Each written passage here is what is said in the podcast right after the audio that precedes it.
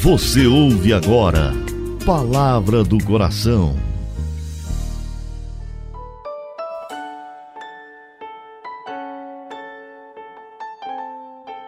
Em nome do Pai, do Filho e do Espírito Santo. Amém. Meu Senhor e meu Deus, eu creio firmemente que estás aqui, que me vês, que me ouves. Adoro-te com profunda reverência.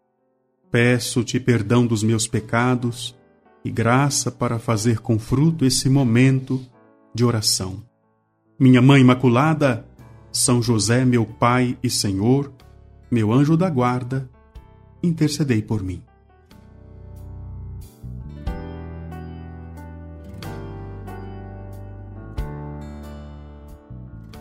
Que bom te encontrar nesta quinta-feira, eu, Padre Delton, toda a comunidade de Coração Fiel, estamos orando, pedindo que, através do sistema Coração Fiel de comunicação, o Espírito Santo também visite o seu coração.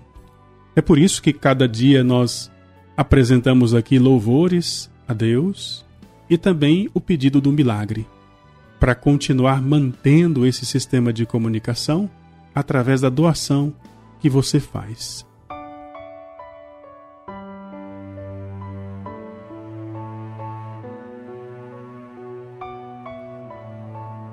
Vamos hoje refletir sobre o momento em que nosso Senhor Jesus Cristo, humilhado por causa da perseguição de Herodes, vai para o Egito com seu pai e sua mãe. Ele quis passar a sua infância ali, para viver uma vida mais dura, mais desprezada. Nós afirmamos isso de acordo com a visão espiritual de vários dos padres da Igreja. Santo Anselmo, por exemplo, e outros escritores da época afirmam que a Sagrada Família morou numa cidade do Egito chamada Heliópolis. Junto com São Boaventura, outro santo que descreveu esse momento da vida de Jesus, podemos contemplar a vida que nosso Senhor levou no Egito durante aqueles, pelo menos, sete anos. A casa é pobre, são José só pode pagar um aluguel muito baixo porque ele é um estrangeiro. Pobre é a cama, pobre a alimentação. Em uma palavra, toda a vida de Jesus, a vida da Sagrada Família, é pobre. Exatamente porque, com o trabalho das mãos de São José, tudo é mantido na simplicidade. Ganham o necessário do dia a dia, Afinal de contas, estão ali como estrangeiros, desprezados, não tem parente, não tem amigo. A Sagrada Família vive este tempo em grande pobreza. Mas, como ah, as intenções, as orientações, a vontade do coração destes três moradores estava sempre voltados para Deus, aquela pobreza não era algo que atrapalhasse a fé. O santo menino não fala com a boca, mas continuamente está conversando com o Pai do céu, oferecendo todos os padecimentos desse momento da vida pela nossa salvação. Maria, a Virgem Santíssima, não reclama, mas vendo o seu filho, contemplando o amor, a a virtude presente no seu filho e também a sua misericórdia por escolhê-la para sua mãe, tem o seu coração muito agradecido a Deus.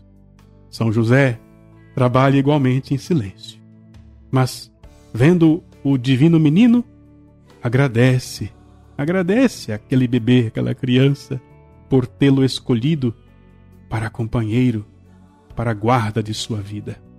Foi naquela casa que Maria digamos assim, na linguagem nossa, né, desmamou o menino Jesus e começou a alimentá-lo com a comida feita pelas suas próprias mãos. Coloca o menino no colo, pega aquela tigelinha com um pouco de pão molhado com água, coloca na sagrada boca do divino menino. É, naquela casa, Maria faz para o seu filho a primeira veste. Porque ele foi crescendo é hora de trocar as, as, as digamos assim, as faixas de, eh, de Belém pelas roupas de uma criança. É naquela casa que Jesus dá os primeiros passos e começa a pronunciar as primeiras palavras. É ali que Jesus menino realiza o ofício de aprendiz, observando o trabalho laborioso de seu pai, São José. Vejam só quanta coisa podemos meditar sobre esse período do Egito, hein? O desmame, as vestes, os primeiros passos, as primeiras palavras, os pequenos serviços né, do menino. Podemos imaginar naqueles primeiros passos os momentos que Jesus caiu. Tem até esta cena muito bonita no filme de Mel Gibson, quando nas memórias de Cristo ele está tropeçando e a Virgem Maria vai para socorrê-lo. Quantas vezes deveria ter acontecido algo semelhante? E as primeiras palavras? Como será? Como teria sido Jesus pronunciando mamãe ou papai, em aramaico abá? Como será a experiência de ver os divinos lábios do Redentor, ainda infante, pronunciar as primeiras palavras? Precisamos de fé, a mesma fé que São José e Nossa Senhora tiveram para ver aquele menino que se desenvolve no processo humano natural e não deixar de enxergar ali a presença de Deus. Dizem que quando Jesus entrou no Egito, Todos os ídolos daquele povo caíram por terra. A presença de Jesus naquele país gerou uma onda de santidade. Quem dera, nosso coração, ao recebê-lo na Santa Eucaristia, também experimentasse este milagre. Todos os nossos ídolos e afetos pessoais tombarem diante de Jesus. Ele vive neste país de bárbaros, pobre, desconhecido, desprezado. E eu e você Façamos todo esforço para reconhecê-lo como Deus e Salvador e agradecer aquelas humilhações que ele passou por minha causa, por sua causa. Oremos.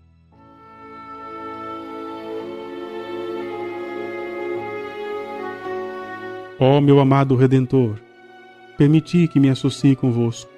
Admiti-me a viver nessa terra sempre unido a vós para que, unido a vós, chegue um dia a amar-vos no céu, gozando de vossa companhia para sempre.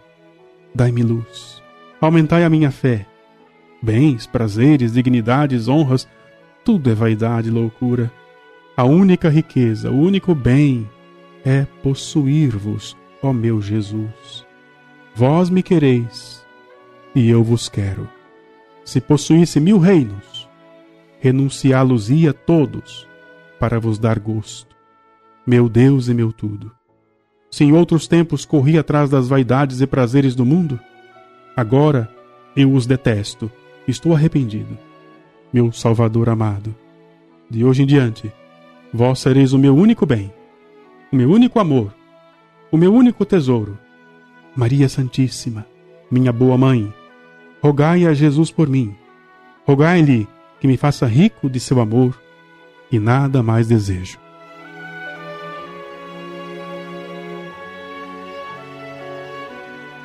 Dou-te graças, meu Deus, pelos bons propósitos, afetos e inspirações que me comunicastes nesta meditação. Peço-te ajuda para pô-los em prática. Minha Mãe Imaculada, São José, meu Pai e Senhor, meu anjo da guarda, intercedei por mim. Que assim seja que assim se realize que assim aconteça. Em nome do Pai e do Filho e do Espírito Santo. Amém.